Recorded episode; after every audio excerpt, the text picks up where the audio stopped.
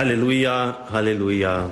Halleluja, Halleluja. Sei gepriesen, Vater, Herr des Himmels und der Erde. Du hast die Geheimnisse des Reiches den Unmündigen geoffenbart. Halleluja. Halleluja. Der Herr sei mit euch. Und mit deinem Geiste. Aus dem heiligen Evangelium nach Matthäus. Ehre sei dir, o Herr. In jener Zeit sprach Jesus, ich preise dich, Vater, Herr des Himmels und der Erde, weil du all das den Weisen und Klugen verborgen, den Unmündigen aber offenbart hast. Ja, Vater, so hat es dir gefallen. Mir ist von meinem Vater alles übergeben worden. Niemand kennt den Sohn, nur der Vater. Und niemand kennt den Vater, nur der Sohn. Und der, dem es der Sohn offenbaren will. Kommt alle zu mir, die ihr euch plagt und schwere Lasten zu tragen habt ich werde euch Ruhe verschaffen. Nehmt mein Joch auf euch und lernt von mir, denn ich bin gütig und von Herzen demütig. So werdet ihr Ruhe finden für eure Seele, denn mein Joch drückt nicht und meine Last ist leicht. Evangelium unseres Herrn Jesus Christus. Lob sei dir, Christus. Liebe Zuschauer von katholisch.de auch von unserer Homepage kann man auch das Bild sehen.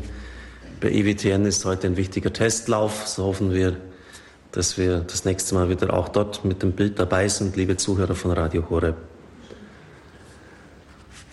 Es wäre viel an Themen geboten, heute zu predigen über das Evangelium, über das Herz Jesu. Zugleich sind wir im Weltmissionsmonat Oktober. Und deshalb möchte ich darauf eingehen, und zwar anhand von Worten des Papstes aus seinem apostolischen Schreiben Evangelii Gaudium. Die erste Enzyklika war ja Lumen Fidei, wo der Papst die Demut hatte, das, was sein Vorgänger erarbeitet hatte, nicht einfach an die Tonne zu klopfen, sondern zu veröffentlichen. Am Anhang dann, das merkt man ganz deutlich vom Stil her, dann seine eigenen Gedanken er hat also verzichtet, das ist so üblich, bei der ersten Enzyklika sozusagen sein Programm vorzustellen. Aber er tut es dann in dem apostolischen Schreiben, also auch hier eine gewisse Demut, nicht einmal eine Enzyklika, das steht im Rang etwas unter ihr.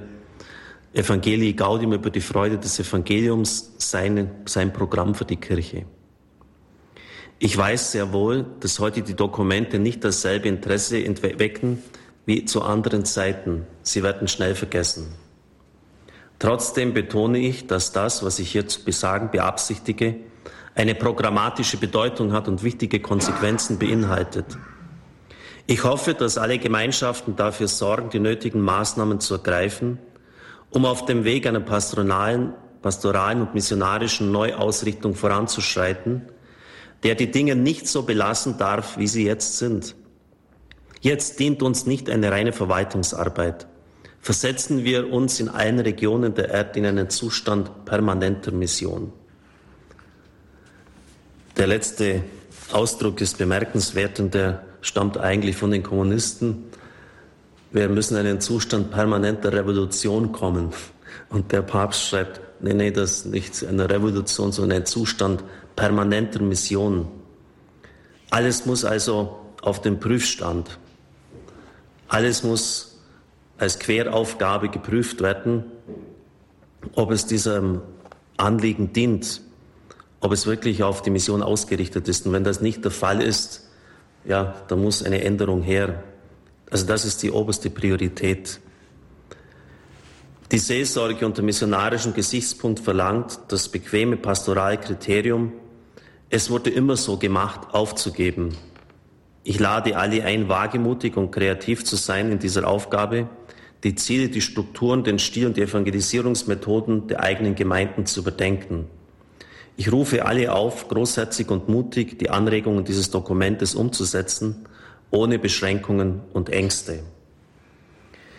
Es ist schön, gläubiges Volk Gottes zu sein und die Fülle erreichen wir, wenn wir die Wände einreißen und sich unser Herz mit Gesichtern und Namen füllt. Also er hat eine gewisse poetische Gabe zu formulieren, wenn sich unser Herz mit Gesichten und Namen füllt.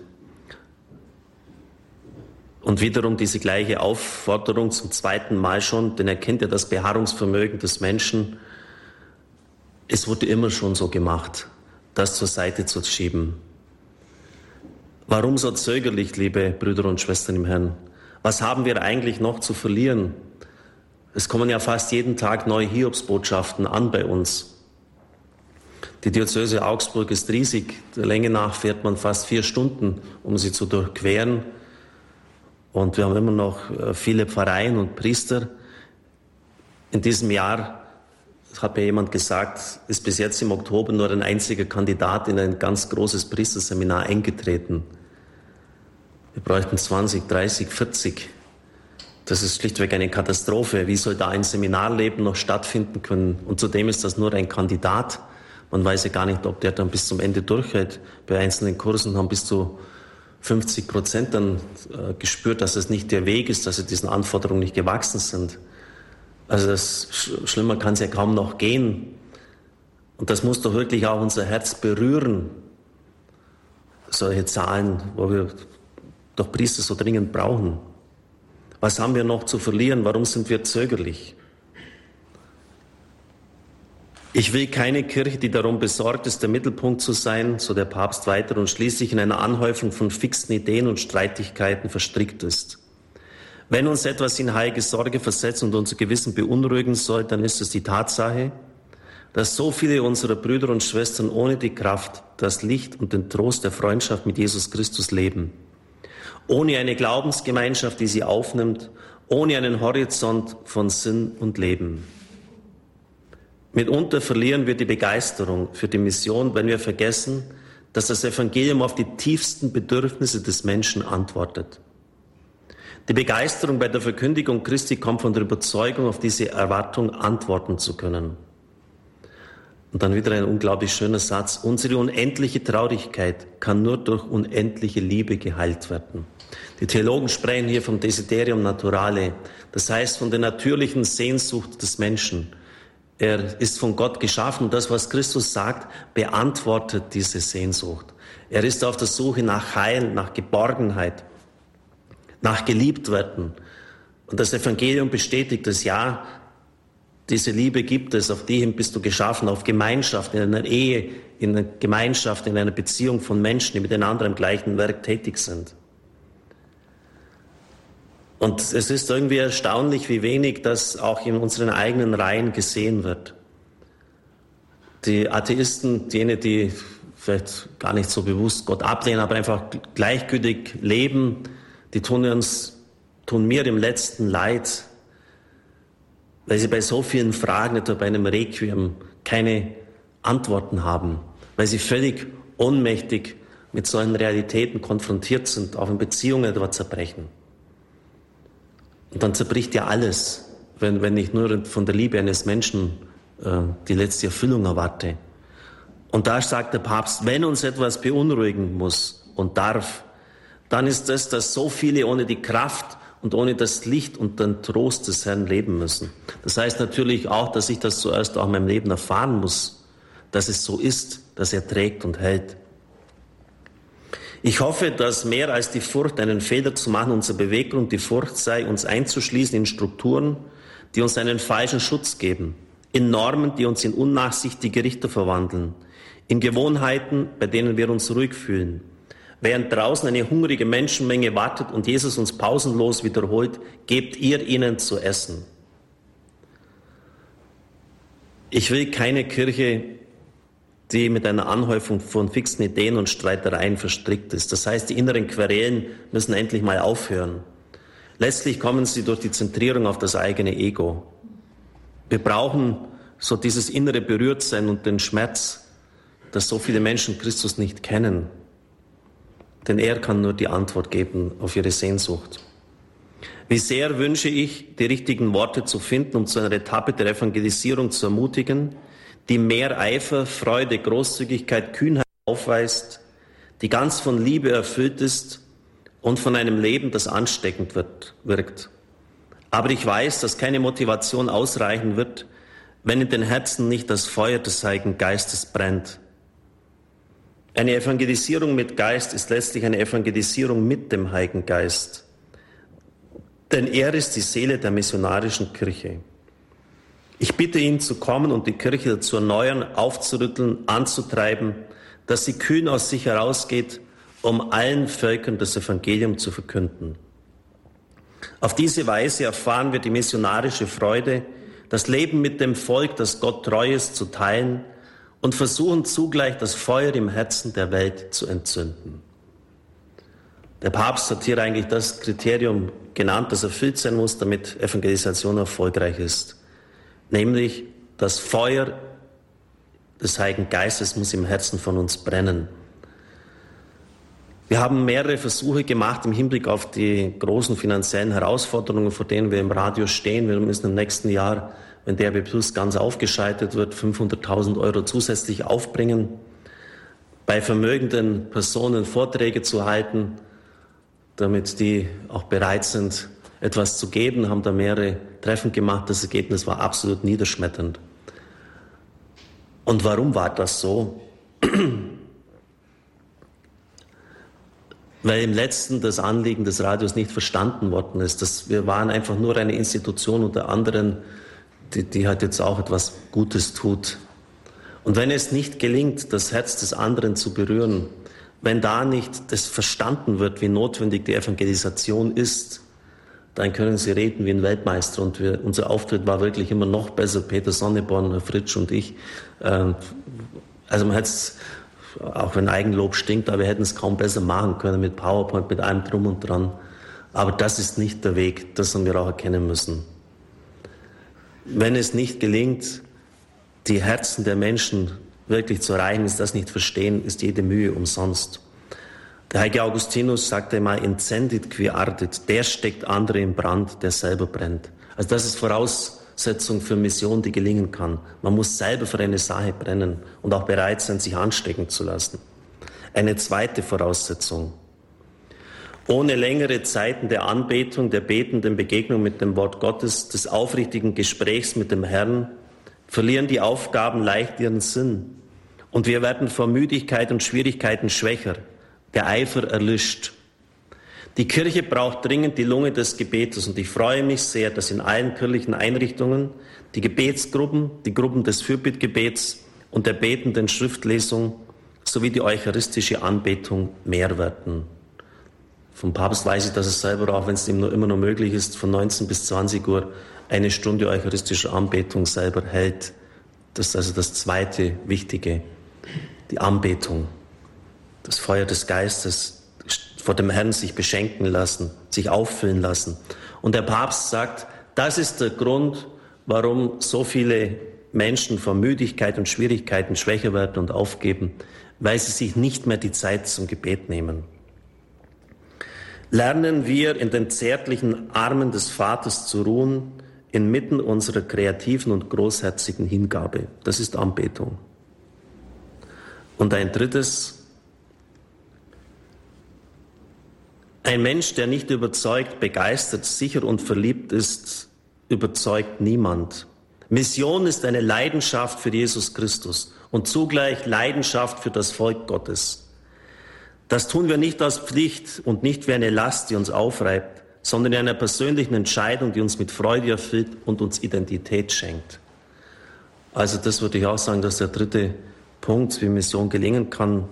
Das Feuer des Geistes brennt in unserem Herzen. Wir nehmen uns Zeit für die Anbetung und Menschen, die, wie er wörtlich hier, hier schreibt, die verliebt sind in Christus. Ein Mensch, der verliebt ist, der nicht verliebt ist, überzeugt niemand. Wir haben es im Epheserbrief ja gehört in der Lesung des heutigen Tages. Wir sollen wachsen in der Länge, Breite, Höhe und Tiefe der Liebe Christi. Da ist noch viel Weitungsraum, liebe Brüder und Schwestern. In meinem Herzen, in Ihrem Herzen. Und wenn Sie jetzt mal in der Anbetung sind, dann bitten Sie den Herrn, dass er, dass er eine Herzerweiterung bei Ihnen vornimmt, dass da was wachsen kann, dass also eine größere Kapazität vorhanden ist, dass Sie noch mehr von seiner Liebe aufnehmen können, um es dann auch weiterzugeben. Und dann zum Schluss noch ein, der leidenschaftliche Appell. Es treten auch ständig neue Schwierigkeiten auf, die Erfahrung des Misserfolgs, menschlicher Kleinigkeiten, die sehr wehtun und man es versucht, überdrüssig zu werden. Als Hauptgrund gibt der Papst an chronische Unzufriedenheit. Und wie finden wir oft das bei unseren Leuten? Permanente Nörgelei, Besserwisserei. Und alle wissen es dann offensichtlich besser als der Papst selber. So bleibt das Evangelium, die schönste Botschaft, die diese Welt hat, unter vielen Ausreden begraben, unter vielen Ausreden, warum man es nicht tut, warum man nicht hinausgeht und evangelisiert. Und er schreibt weiter, ich bin eine Mission auf dieser Erde und ihretwegen bin ich auf dieser Welt. Man muss erkennen, dass man selber gebrandmarkt ist für diese Mission, Licht zu bringen, zu segnen, zu beleben, aufzurichten, zu heilen und zu befreien. Das Wort gebrandmarkt ist stark. In der damaligen Zeit, als Christus gelebt hat, hat man Sklaven gebrandmarkt, wie man das heute noch bei Tieren tut. Und der Papst meint, wir sind geradezu mit diesem Brandmark, Brandmerkmal gekennzeichnet für die Mission. Das ist zutiefst in unsere Seele einprogrammiert, eingedrückt, eingepresst. Es bedeutet mit Bestimmtheit zu wissen, dass sicher Frucht bringen wird, wer sich Gott aus Liebe darbringt und sich ihm hingibt. Vielleicht verwendet der Herr unsere Hingabe, um Segen zu spenden an einem anderen Ort der Welt, wo wir niemals hinkommen werden. In Afrika, in irgendwo anderen Ländern, wo das Frucht bringt. Die Kirche ist ein mystischer Körper. Und jedes Opfer, jedes Gebet von einem Einzelnen fließt ein in das Gesamt und bringt Frucht. Das ist auch die Lehre der Kirche. Liebe Brüder und Schwestern im Herrn, ich glaube, dass hier auch für Sie im Hinblick auf die Verbreitung des Radios eine ganz große Aufgabe wartet. In vielen Kirchen von Priestern, die uns sehr verbunden sind, da mit mir persönlich, äh, sehe ich oft, dass das Programm eben nicht aufliegt. Und ich selber gehe gerne in das Kneipianum und habe dort das Programm auch nachgefüllt. In ein paar Tagen war es weg und ich weiß, dass die Menschen es genommen haben. Dann hatte ich noch eine Welt nachgefüllt, sie waren wieder weg. Also wir bräuchten Menschen, die vor Ort sind und jetzt gerade in, in Kirchen, wo viele Menschen auch zu Besuch sind. Ich denke jetzt im Allgäu, bei uns in Bad Hindelang, wo ich die Predigt halten durfte vor drei Wochen. Da sind eine Million Übernachtungen im Jahr und fast jeder geht auch in die Kirche hinein. Ähm, diese Programme sind einfach schnell weg. Und da wäre es einfach wichtig, dass Leute vor Ort einfach nachschauen. Es braucht ja nicht immer das Monatsprogramm sein, das aktuell ist und das dann im nächsten Monat ja nicht mehr interessant ist. Es gibt ja auch Flyer etwa über die Ausbreitung von DAB Plus oder Flyer mit einer grundsätzlichen Information über das Radio. Und ich glaube, dass wir da viel mehr aus unserem Dornröschenschlaf wach werden sollten. Das ist ja eigentlich das, das Mindeste, dass wir dort eine Präsenz haben in unseren Kirchen, geschweige denn in Arztpraxen oder äh, Lebensmittelgeschäft oder wo auch immer. Ich denke an das Geschäft meiner Mutter. Sie hat ja ein Lebensmittelgeschäft, wo viel von der Kirche mal auslag. Sind ja, oder Elektrogeschäfte. Es sind ja viele Leute, die, die uns gewogen sind. Und wenn man das nicht einfach dann nur auflegt, sondern sogar noch überreicht und sagt, da, schauen Sie mal an, das hilft meiner Oma oder meiner Mutter sehr, und dann ist das noch viel besser. Ich weiß auch nicht, warum wir das so äh, gehemmt sind. Gerade wir Deutsche tun uns da sehr schwer und, und, und legen so eine, eine Zurückhaltung auf, die nicht evangeliumsgemäß ist. Vielleicht lesen Sie selber nochmals, gerade im Schlusskapitel von Evangelii Gaudium steht das, was ich vorgelesen habe, das nochmal nach, was der Papst hier sagt. Es sind ja wirklich leidenschaftliche Worte. Wir sind gebrandmarkt. Leidenschaft für Christus. Brennen für ihn. In den Herrn verliebt sein. Aus der Anbetung heraus schöpfen. Queraufgabe äh, alleroberste Priorität der Kirche, missionarisch zu sein. Also die Wegweisung ist wirklich da. Wir müssen unser eigenes Herz davon erfassen lassen und es auch umsetzen. Amen.